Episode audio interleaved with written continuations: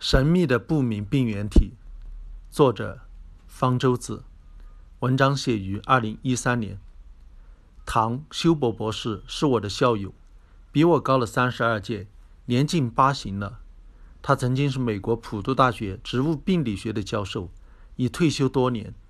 他最惊人的一个发现是退休后做出的。二零零六年。他声称，在抗草甘膦转基因作物中发现了一种全新的微生物，它不仅引起了大豆、玉米成批死亡，还能导致牲畜大批流产和人类疾病。据他说，这种病原体只有病毒大小，但是又长得像真菌。他唯一的证据是用电子显微镜拍下的照片，模模糊糊的一团东西，据称就是这种不明病原体。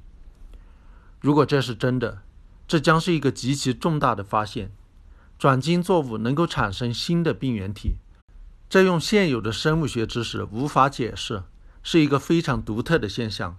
而这种病原体能够同时感染植物、动物和人，而且都导致严重的后果，这也是前所未有的。二零一零年，有人发现辣椒青斑驳病毒能让一些人出现发烧、腹痛等症状。认为是第一种能够感染人的植物病毒，但也没有获得学术界的公认。所以，休伯的发现如果能被证实，那是一种全新的微生物。该成果毫无疑问能获得诺贝尔医学奖。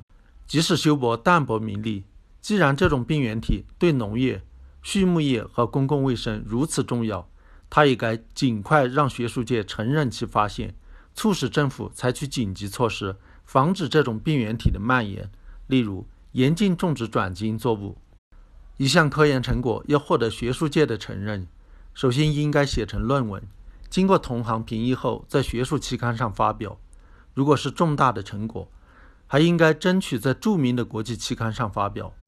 然而，七八年来，休伯只是热衷于向没有专业识别能力的媒体、公众宣布其发现，在世界各地，包括到中国，到处向非专业人士做演讲。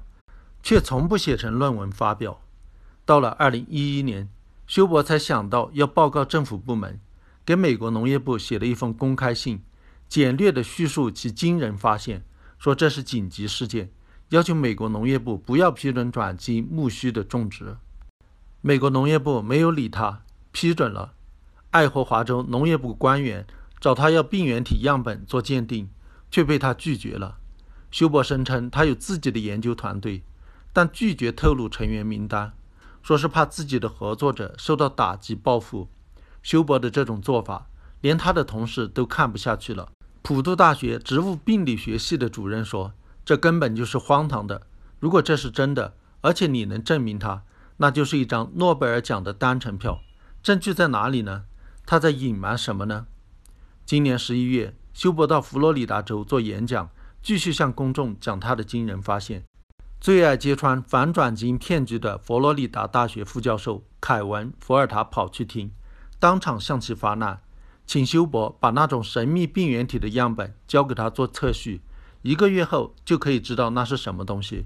福尔塔愿意承担全部费用，休伯拒绝了，说担心把样本交给福尔塔会给福尔塔人生带来危险。福尔塔说他不怕被灭口，休伯还是不愿意给他，要福尔塔自己去找病原体。福尔塔请他提供分离该病原体的步骤，休伯也拒绝了。福尔塔录下了他和休伯交锋的整个过程，并发起签名，要求休伯将其神秘病原体交给科学界研究。已有四百七十多名科学家签名。最近，崔永元等人去美国调查转基因，也带回了一个惊人的消息：中国质检的科学家证实了休伯的发现。用电子显微镜在转基因大豆中发现了不明病原体，而且可能正是它导致五千万中国人不育、女童性早熟、儿童哮喘发病率增加、新生儿先天性心脏缺陷上升、自闭症剧增、肝癌增加、多种慢性病增加。有人要求他们告知这名中国科学家的名字，以便了解详情，被以保护该科学家不受打击报复为由拒绝。要求他们提供病原体样本工作鉴定，也被拒绝。这一点他们学修博倒是学得很像，没把亿万人民的身体健康当回事。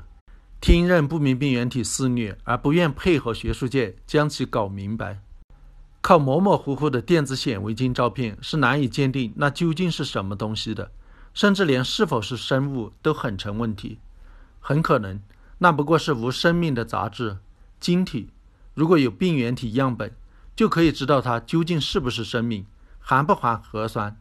如果含核酸，就可测定其基因组序列。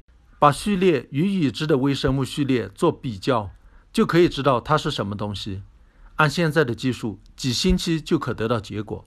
然而，休伯和那个不知真假的中国科学家都号称手上有该病原体样本，却都不愿拿去做基因组测序，就不能不让人怀疑，根本就是子虚乌有。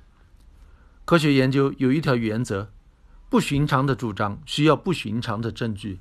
休伯的主张本来已经够不寻常的了，传到了中国又无限膨胀，仿佛一切的疾病都因这种不明病原体引起，转基因作物成了万恶之源，而全部的证据就是真假不明的电子显微镜照片。难怪此事在美国成了笑柄。那些联名向休伯索要病原体样本的科学家，无非是想让休伯出丑。谁会真的相信他手上真有病原体样本？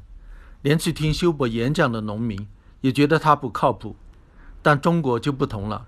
看看网上评论，很多人是真的相信在转基因作物中有让人断子绝孙的不明病原体。在他们看来，不寻常的主张只需要一点点经不起推敲的证据，甚至不需要任何证据，敢说就行。